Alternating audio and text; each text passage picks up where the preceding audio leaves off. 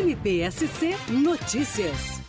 Nos últimos dias, dando continuidade à execução do programa Saúde Mental em Rede, o Centro de Apoio da Saúde Pública, junto com diversos outros órgãos aqui do Estado, Secretaria de Estado da Saúde, Vigilância Sanitária, Corpo de Bombeiros Militar, Secretaria de Segurança Pública, Conselho Estadual de Entorpecentes e Conselho Regional de Psicologia, realizou reuniões nas regiões de Tubarão e Itajaí para tratar da fiscalização e da vistoria de comunidades terapêuticas. O objetivo dessas reuniões é capacitar os órgãos locais para identificar as regras que incidem sobre o funcionamento dessas comunidades e na proteção dos direitos dos usuários. Durante o período da tarde foram feitas vistorias em comunidades terapêuticas dessas duas regiões. Em uma delas nós identificamos que dos 91 acolhidos, cerca de 60 não estavam voluntariamente permanecendo na comunidade, desejariam sair e foi providenciado então o desligamento desses acolhidos. O programa segue agora, vai dar continuidade, alcançando outras regiões do estado a fim de que todas as mais de 150 comunidades terapêuticas que atuam aqui em Santa Catarina passem por essas mesmas vistorias.